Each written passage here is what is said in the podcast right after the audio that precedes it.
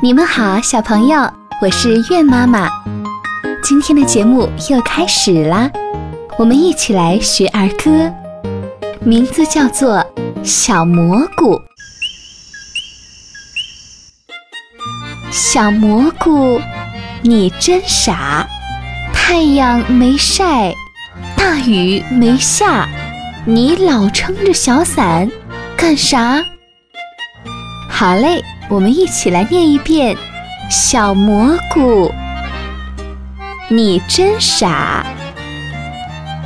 太阳没晒，大雨没下，你老撑着小伞干啥？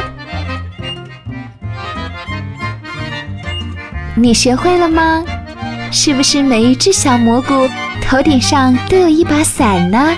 有的伞大一些，有的伞小一些，有的蘑菇是可以吃的，有的蘑菇是千万不能吃的。小朋友一定要记住了。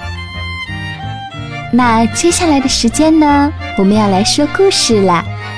今天的故事名字叫做《龙的红马车》。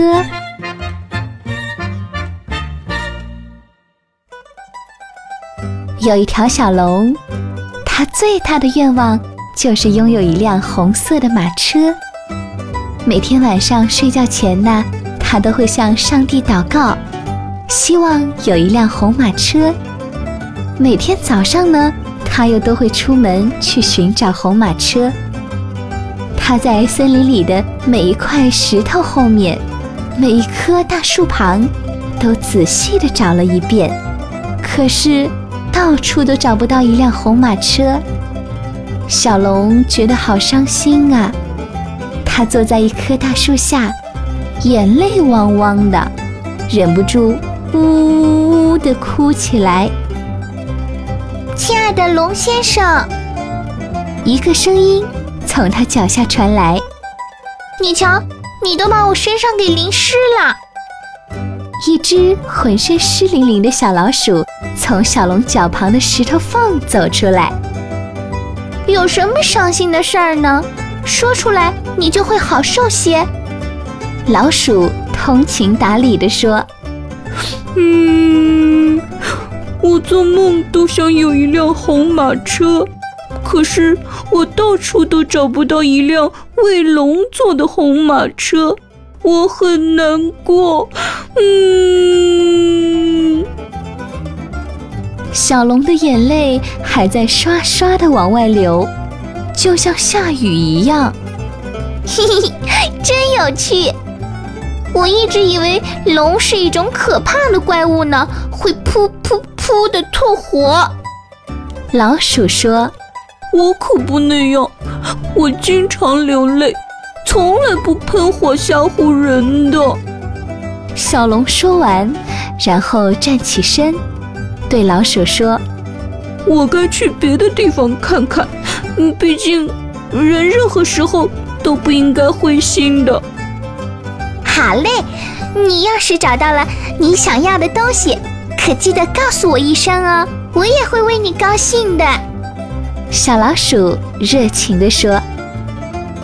小龙在外面找了一整天，夜幕降临的时候，他疲惫地回到森林的家里。嗨，小龙，你找到红马车了吗？老鼠跑过来问。没有，但是我是不会灰心的。小龙回答。深夜，一股呛人的焦糊味儿惊醒了熟睡的小龙。出什么事了呢？小龙连忙跳下床，跑出家门看个究竟。啊，原来是森林着火了！只见浓烟滚滚，火焰直往上升，鸟儿、松鼠、黑熊、兔子等动物大叫大嚷，急得团团转。快救火！快救火！快救火呀！快救火呀！可是，该怎么救火呢？大家都不知道该怎么办。听着，老鼠大声说：“我知道龙会流泪，它它的眼泪也许能扑灭大火呢。森林里所有的动物都用请求的眼神看着小龙。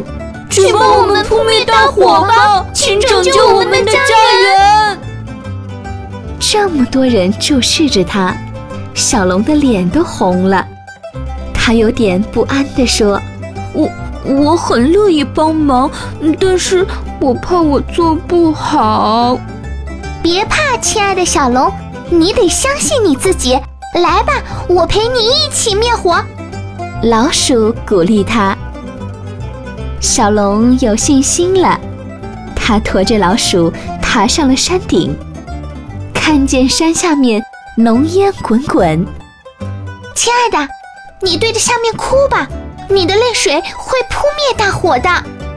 老鼠大声说：“可是我现在哭不出来。”小龙为难地说：“那想一想，你最想要的东西是什么？”一辆红马车，那么你找到了你的红马车了吗？嗯，没有。小龙觉得鼻子一酸。你知道吗？每条龙都应该有一辆漂亮的红马车，而你却没有红马车。老鼠肯定地说：“我我知道，我，嗯嗯。”唯独我没有红马车。小龙的泪水滚滚而下。对，快哭！老鼠说：“嗯嗯嗯。”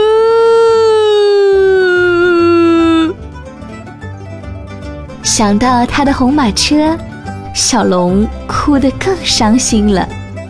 泪水汹涌而下，哗哗地向燃烧的森林浇去。伤心的小龙哭了整整一个小时，森林的大火终于被他的泪水浇灭了。小龙和老鼠跑回了森林。亲爱的小龙，你干得太好了！你真棒，你真棒！太棒了，太棒了！鸟儿、松鼠、黑熊、兔子，所有的动物都过来拥抱小龙，感谢他。不用谢的，我没什么本事，就是爱哭鼻子。小龙抽了抽鼻子说：“这天夜里，小龙睡得非常踏实，第一次没有在梦里念叨着他的红马车。”但是第二天，当他醒来时，他第一件事情就是出门去找他的红马车。他刚跳下床，床边有个小东西拉了拉他的脚趾，是小老鼠。怎么，森林又着火了吗？小龙惊诧地问。当然不是，你快来快来！看看外面，我们给你带什么来了？小老鼠兴奋地说。小龙跑出门，天哪！他看到了什么？一辆漂亮的红马车。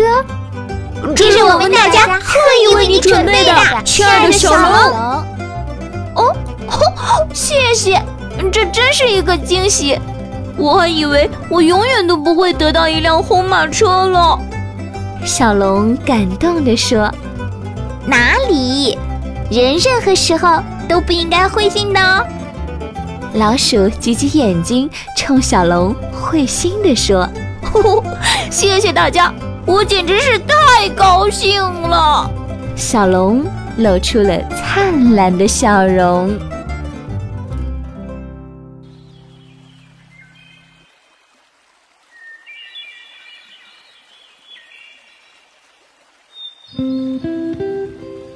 亲爱的宝宝们，今天的故事就讲到这儿了，我们要乖乖的睡觉喽，明天再来听月妈妈讲故事吧，晚安。想要在线下找到月妈妈，可以通过微信或者是微博的方式，微信呢号码是八幺九零八七幺七幺，微博呢是新浪微博，搜索“月妈妈愿爸爸”就可以啦。